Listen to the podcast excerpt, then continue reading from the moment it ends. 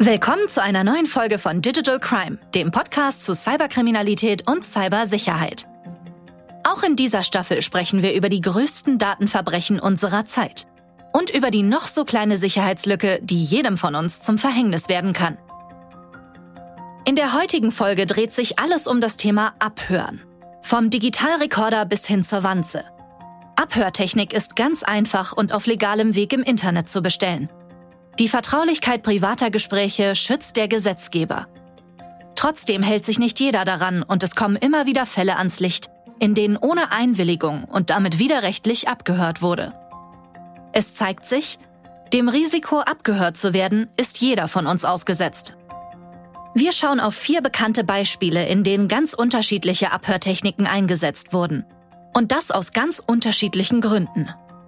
Von überbesorgten Helikoptereltern bis hin zu eifersüchtigen Promis und neugierigen KollegInnen.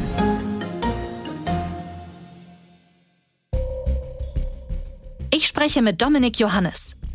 Er ist bei der Telekom für Abhörschutz und Lauschabwehr verantwortlich.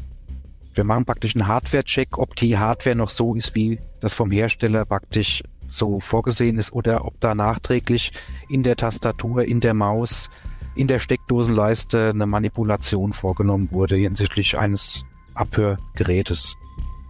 Außerdem spreche ich mit Claudia Hesse. Sie ist Psychologin und kennt die Beweggründe von TäterInnen, die andere abhören. Wenn Opfer abgehört werden, dann ist die Privatsphäre und die persönliche Intimsphäre massiv verletzt. Und jeder Mensch von uns braucht seine Intimsphäre, egal in welchen Lebensbereichen. Und ich spreche mit Rechtsanwalt Christian Solmecke, um die juristischen Aspekte rund ums Abhören zu beleuchten. Und man schaut dann, warum haben die abgehört? Was war das Ziel des Abhörens hier? Danach bemisst sich nachher das Strafmaß, aber es schwankt eben zwischen Geldstrafe und drei Jahren. Also definitiv kein Kavaliersdelikt. Beginnen wir von vorne. Genauer gesagt mit unserem ersten Fall. Im Februar 2020. In einem Cottbusser Gymnasium ist es zunächst ein Schultag wie jeder andere. Zwischen Mathe, Englisch und Sportstunden halten sich Lehrerschaft und Schulleitung für Besprechungen und Pausen natürlich auch im Lehrerzimmer auf. Doch vertrauliche Gespräche gestalten sich als schwierig. Schon länger fühlt sich das Kollegium beobachtet. Immer wieder gelangen Inhalte der Gespräche in falsche Hände, in die des stellvertretenden Schulleiters. Doch wie stellt er das an? Sind Kameras installiert? Hat er vielleicht Informanten im Kollegium? Die Lage spitzt sich zu. Schließlich schaltet die Schulleitung die Polizei ein. Und die bestätigt den unglaublichen Verdacht. Es werden Wanzen gefunden. Stellvertretender Schulleiter soll Kollegen abgehört haben. Abhörwanzen am Gymnasium. Spion droht Haft. Kurz erklärt. Ein Abhörgerät, umgangssprachlich auch Wanze genannt, dient der akustischen Verfolgung von sämtlichen Vorgängen. Am bekanntesten ist dabei das Abhören von nicht öffentlich gesprochenem Wort. Eine Wanze muss nicht zwangsläufig ein Mikrofon haben. Sie kann Funkfrequenzen abhören oder Informationen von Telefonkabeln abfangen. Im Cottbusser Gymnasium sind die insgesamt vier Wanzen im Lehrerzimmer und in den Räumen der Schulleitung platziert. Bei einem Verhör bestätigt sich auch der Anfangsverdacht. Die Wanzen hat der stellvertretende Schulleiter platziert. Er war bereits an seiner alten Schule durch negatives Verhalten aufgefallen. Doch wie konnte der Täter die Wanzen beschaffen und wie funktionieren sie überhaupt? Ich habe mit Dominik Johannes gesprochen. Mit Wanzen kennt er sich bestens aus. Mein Name ist Dominik Johannes. Ich bin Security-Experte bei der Deutschen Telekom mit dem Schwerpunkt Abhörschutz und Lauschabwehr für Unternehmen. Das heißt, mein Team und ich, wir beschützen die Deutsche Telekom und andere Unternehmen vor Abhörmaßnahmen. Als Experte wird er einerseits zur Prävention gerufen, um beispielsweise Räume abhörsicher zu machen. Das ist besonders relevant, wenn Wirtschaftsspionage verhindert werden soll, also ein Unternehmen Informationen vom Konkurrenten für Wettbewerbsvorteile erlangen will. Oder eben wenn, wie in Cottbus, ein Anfangsverdacht besteht. Dann machen er und sein Team sich auf die Suche. Dann haben wir ein mobiles Röntgensystem, das heißt alles, was wir im Raum nicht zerstörungsfrei öffnen können, werden wir einmal schnell vor Ort röntgen und gucken praktisch, was sich in dem Gegenstand befindet, ob da Technik verbaut ist oder auch in Form von einer Tastatur. Ist die Tastatur so, wie der Hersteller die vorgesehen hat? Wir machen praktisch einen Hardware-Check, ob die Hardware noch so ist, wie das vom Hersteller praktisch so vorgesehen ist oder ob da nachträglich in der Tastatur, in der Maus, in der Steckdosenleiste eine Manipulation vorgenommen wurde hinsichtlich eines Abhörgerätes. Außerdem schauen sie nach Unregelmäßigkeiten im Stromnetz und messen Hochfrequenzen, um Wanzen ausfindig zu machen. Und die können in etlichen Formen auftreten und mit ganz unterschiedlichsten Funktionen ausgestattet sein. Zum einen gibt es fest verbaute Wanzen, die irgendwo in einem Raum verbaut sind mit einer dauerhaften Stromversorgung, praktisch für eine dauerhafte Überwachung. Das kann natürlich Video und Audio sein.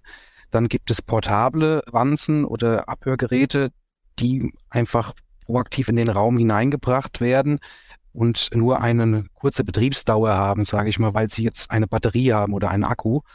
Des Weiteren gibt es allerdings auch Wanzen, die keiner so auf dem Schirm hat. Was im Unternehmerumfeld oft passiert, ist zum Beispiel Drahtlosfunkmikrofonanlagen, wo Konferenzen drüber abgehalten werden.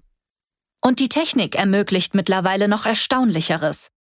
So kann mit einem Laser die Vibration einer Glasscheibe aufgezeichnet werden und so Gespräche und Töne in einem geschlossenen Raum von außen, also über die Fensterscheibe, abgehört werden. Die Bauart der Wanzen, die der stellvertretende Schulleiter in Cottbus genutzt hat, ist leider unbekannt. Eines steht hinsichtlich der Aufnahmedateien aber fest. Entweder er muss die Geräte regelmäßig eingesammelt haben, da die Daten automatisch im Gerätespeicher gelandet sind, oder eine Funkübertragung hat stattgefunden. Es gibt Wansen, die Speicherkarten nutzen, wo einfach die Information gespeichert wird und muss dann auch wieder aktiv abgeholt werden. Dann gibt es Wansen, die über Funk die Information übermitteln. Da kommt es halt dann eher auf die Art der Funkübertragung an. Die Übertragung kann zwar auch über das Mobilfunknetz stattfinden, bei Wanzen in der Größe einer 1-Euro-Münze, wie man sie aus Agentenfilmen kennt, ist das aber eher unrealistisch. Dominik Johannes sagt, das stellt Hollywood oft falsch dar zu den Wansen im Film muss man immer eins sehen. Also so wie die da dargestellt werden, ist es nicht immer sehr realistisch. Also gerade was Übertragungsreichweite, Energieversorgung angeht, wenn man oft sieht, dass da Video über mehrere Kilometer mit einem einfachen kleinen Chip übertragen wird, das ist so nach unserem Wissen nicht möglich. Wahrscheinlich ist also, dass der Täter in unmittelbarer Nähe saß oder die Wanzen die Audioaufzeichnungen auf lokalen Speicherkarten abgelegt haben, um so die Lehrerschaft auszuspionieren. Aber wie kommt es zu so einem Verhalten? Na klar, jeder von uns hat sich schon mal eine Tarnkappe gewünscht und wäre sicher gerne bei einem Gespräch oder einer Situation dabei gewesen, bei der er eigentlich nicht hätte dabei sein sollen. Neugierde liegt immerhin in der Natur des Menschen. Aber welche Umstände führen zu so einem drastischen Handeln wie in diesem Fall? Ich habe mit Claudia Hesse gesprochen. Sie kennt die Gründe, die zu so einem Verhalten führen können. Ich bin Claudia Hesse, ich bin Psychologin und arbeite als Verhaltenstherapeutin in einer psychotherapeutischen Praxis in Köln. Und darüber hinaus habe ich mich auf die Behandlung von Persönlichkeitsstörungen fokussiert. Sie weiß, die Motive, warum Menschen andere abhören, können verschiedener Natur sein. Sicherlich sind die Motive im beruflichen oder auch im privaten Kontext auch mal unterschiedlich und hängen immer von der jeweiligen Situation der Beteiligten ab. Aber das Bedürfnis nach Kontrolle und auch das Bedürfnis nach Macht, indem man sich einen Wissensvorsprung holt, spielen sicherlich in der Regel sehr häufig eine Rolle. Ohne Konsequenzen bleibt der Fall in Cottbus natürlich nicht. Der stellvertretende Schulleiter wird mit sofortiger Wirkung suspendiert und angeklagt. Das Verfahren läuft noch. Falls du dich schon die ganze Zeit fragst, wo bekommt man eigentlich Wanzen? Dann lautet die verblüffende Antwort, dass sie nicht nur Geheimdiensten zugänglich sind. Man muss noch nicht mal auf dubiose Seiten im Darknet. Mit nur wenigen Klicks können solche Geräte in Online-Shops erworben werden. Online-Shops haben zwar meist Richtlinien, die den Verkauf von solchen Produkten unterbinden sollen, jedoch sind viele anders gekennzeichnet. So wird ein Kugelschreiber mit eingebautem Mikrofon als praktisches Instrument für die Uni-Aufzeichnung getarnt oder eine Perlenkette mit Mikrofon als smarter Schmuck. All das gibt es für wenig Geld. Heute beginnen diese Geräte bei 29,95 Euro in Deutschland, wo man sich Abhörgeräte, sei es einfache Aufnahmegeräte, ähm, kaufen kann. Es geht weiter bei der Überwachung von Kindern. Sind wir schon so weit, dass heute moderne Uhren den Kindern gegeben wird, wo die Eltern aktiv auf dieser Uhr anrufen können und praktisch die ganze Umgebung überwachen können, was natürlich auch eigentlich verboten ist. Und damit kommen wir zu unserem zweiten Fall, in dem genau solche Kinder-Smartwatches eine wichtige Rolle spielen. 2014 erobern die ersten solcher Uhren den deutschen Markt. Sie sind in der Lage, Anrufe und Textnachrichten zu senden und zu empfangen und haben GPS, mit der Eltern den Standort ihrer Kinder verfolgen können. In der Vermarktung wird vor allen Dingen die Sicherheit der Kinder in den Fokus gerückt. Die Smartwatch, die Kinder lieben und der Eltern vertrauen. Entwickelt, um Eltern zu beruhigen und Kinder zu begeistern. Die Uhr, die Kindern Freiheit gibt und Eltern Sicherheit. Claudia Hesse weiß, die neuen Technologien machen es Eltern leichter, ihre Kinder im Blick zu behalten. Oder anders ausgedrückt, zu kontrollieren. Die Möglichkeit, Kinder abzuhören, ist eben eine sehr leichte oder leicht zugängliche Art und Weise, Einblick in die Privatsphäre der Kinder zu erlangen. Dementsprechend ist eher der leichte Zugang das Problematische und kann dadurch natürlich auch die Tendenz, weil es eben so schnell und leicht verfügbar ist, verstärken, die Kinder zu kontrollieren oder deren Inhalte abzuhören. Doch auch wenn die Motivation vieler Eltern in der vermeintlich gesteigerten Sicherheit der Kinder liegt, die Eltern-Kind-Beziehung kann darunter leiden und sogar dauerhaft gestört werden. Eine besorgniserregende Entwicklung findet Claudia Hesse. Was wichtig zu berücksichtigen ist, ist, dass es eben für Kinder keine anderen Regeln gibt als für Erwachsene auch, wenn es um das Thema Privatsphäre geht. Und Eltern sagen häufig, dass Kinder ja im Rahmen der Entwicklung vielleicht mehr Führung durch die Eltern benötigen und rechtfertigen damit ihr Verhalten. Das ist ganz wichtig, diesen Eltern bewusst zu machen, dass Kinder und Jugendliche genauso viel Intimsphäre und Privatsphäre benötigen wie Erwachsene auch und dass deshalb dieses Verhalten nicht zu rechtfertigen ist. Doch Kinder-Smartwatches können nicht nur für Eingriffe in die Privatsphäre der Kinder missbraucht werden, sondern auch für die Personen in ihrem unmittelbaren Umfeld. Dank dem sogenannten Babyphone-Modus. Ist dieser aktiviert, können Eltern über die Uhr mithören. Unglaublich, aber wahr. So kommt es in der Folge dazu, dass vereinzelte Eltern den Schulunterricht über die Uhren an den Handgelenken ihrer Kinder mithören. Ein schwerwiegender Eingriff in die Privatsphäre der Lehrerinnen. 2017 zieht die Bundesnetzagentur nach einzelnen Ermittlungen die Notbremse. Die Kinderuhren mit Abhörfunktion werden verboten. Übrigens gut zu wissen, wer heute noch eine besitzt, muss sie unschädlich machen. Denn allein durch den Besitz macht man sich strafbar. Ein Verbot, das auch Dominik Johannes gut findet. Selbst die Überwachung der eigenen Kinder über GPS finde ich schon grenzwertig. Wenn ich schon mich dran gewöhne, mein Kind mit fünf, sechs Jahren zur Überwachung, wann höre ich dann mit dieser Überwachung auf? Und ich glaube, das ist ein Riesenthema, was zukünftig noch auf die Gesellschaft zukommt, dass die Eltern diesen Kontrollverlust nicht akzeptieren und dass sie dann doch diese ganzen Gadgets wirklich einsetzen, um ihre Kinder aktiv zu überwachen.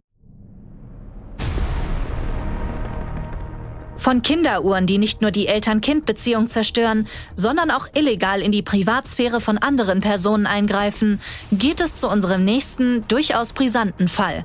Nämlich das Abhören in der Partnerschaft. In einzelnen Medien rückt das Thema in den Fokus, als plötzlich Vorwürfe gegen einen prominenten Fußballprofi im Raum stehen. 2018 wird einem bekannten ehemaligen Nationalspieler vorgeworfen, seine Ex-Freundin nach dem Beziehungsende mit einem Mikrofon überwacht zu haben.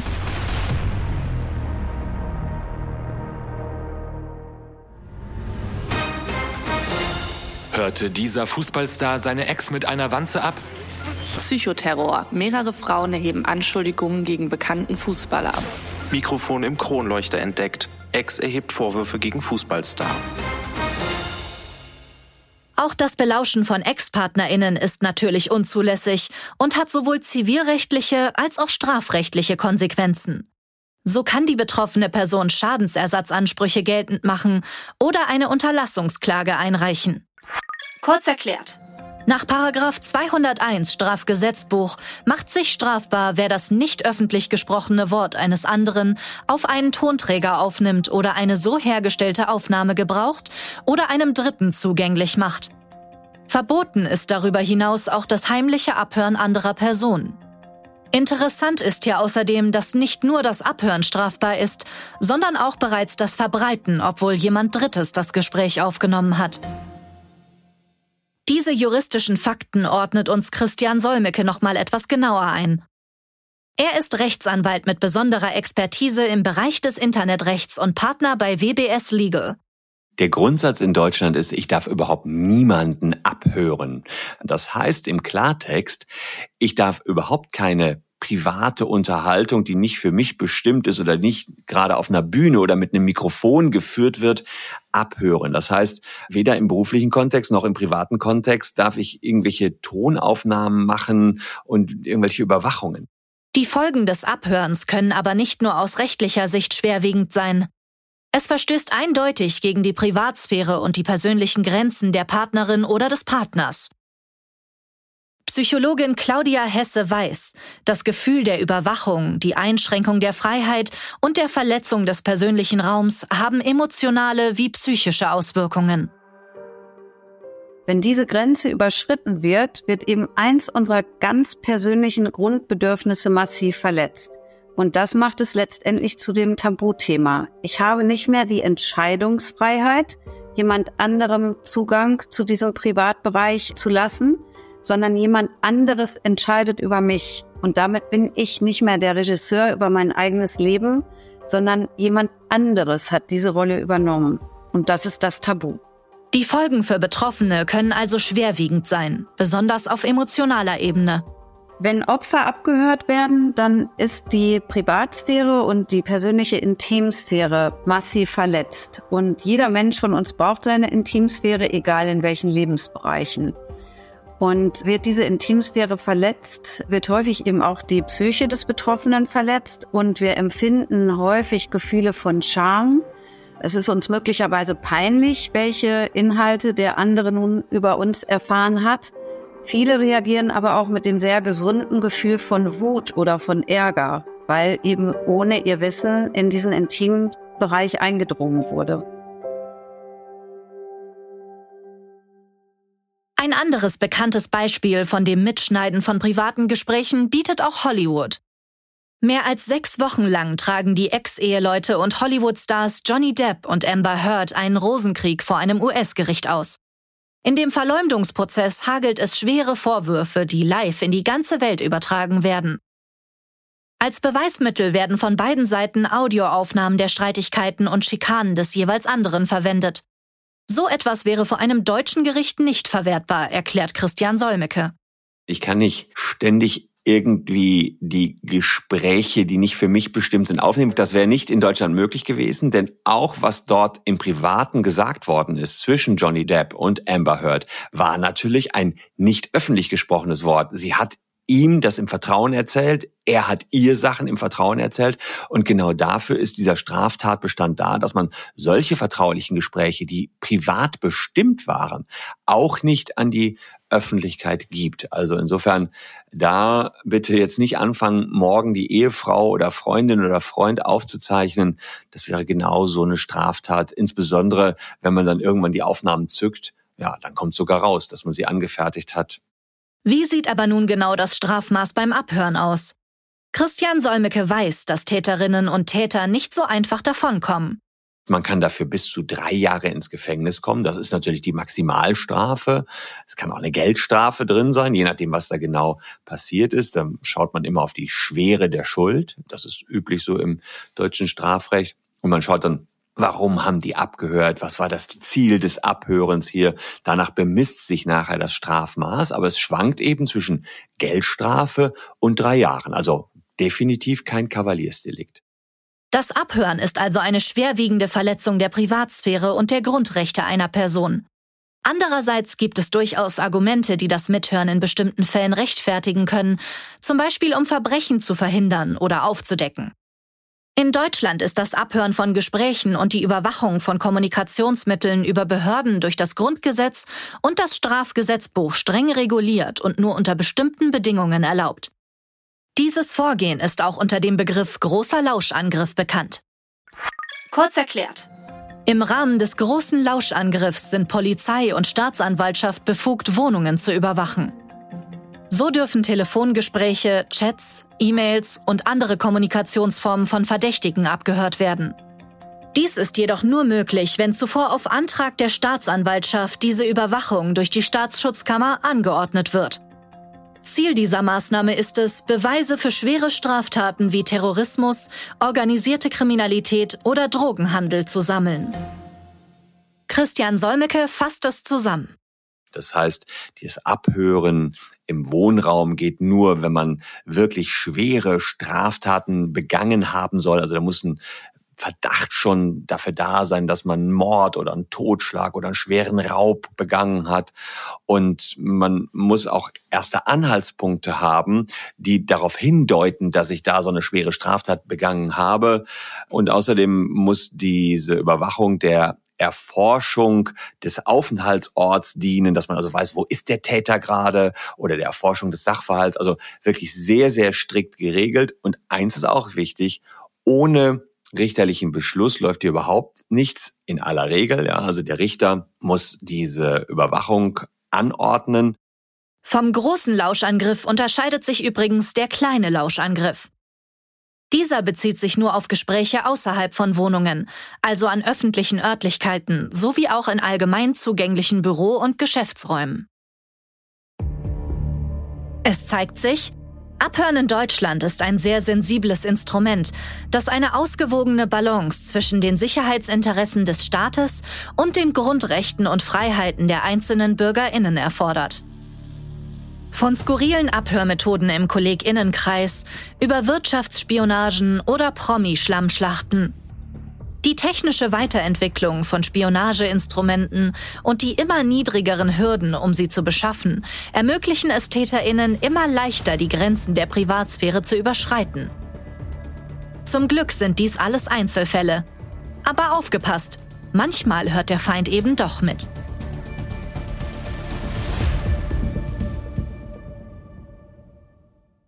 Fakt ist, die Technik zum Abhören wird immer raffinierter Dafür muss nicht zwangsläufig eine Wanze verwendet werden. So können auch Signale von Telefonen abgefangen oder sogar die Vibrationen von Scheiben genutzt werden. Auch smarte Produkte und Kinderspielzeug können dafür missbraucht werden. Die Motivation, PartnerInnen unerlaubt zu belauschen, ist oft auf eine Demonstration von Macht und einer Sucht nach Kontrolle zurückzuführen. Nicht nur das Abhören von Gesprächen selber, sondern auch das Veröffentlichen eines aufgenommenen Gespräches ist in Deutschland illegal und kann strafrechtliche Konsequenzen haben. Mehr Informationen findest du wie immer in den Show Notes. Wenn dir die Folge gefallen hat, dann abonniere doch Digital Crime, um keine der weiteren Folgen zu verpassen. Und lass uns doch eine Bewertung da. In zwei Wochen prüfen wir übrigens, wer dich täglich in deinen vier Wänden belauscht. Du glaubst keiner? Wir beweisen dir das Gegenteil. Schließlich kennt jeder eine Alexa oder eine Siri. Bis zum nächsten Mal.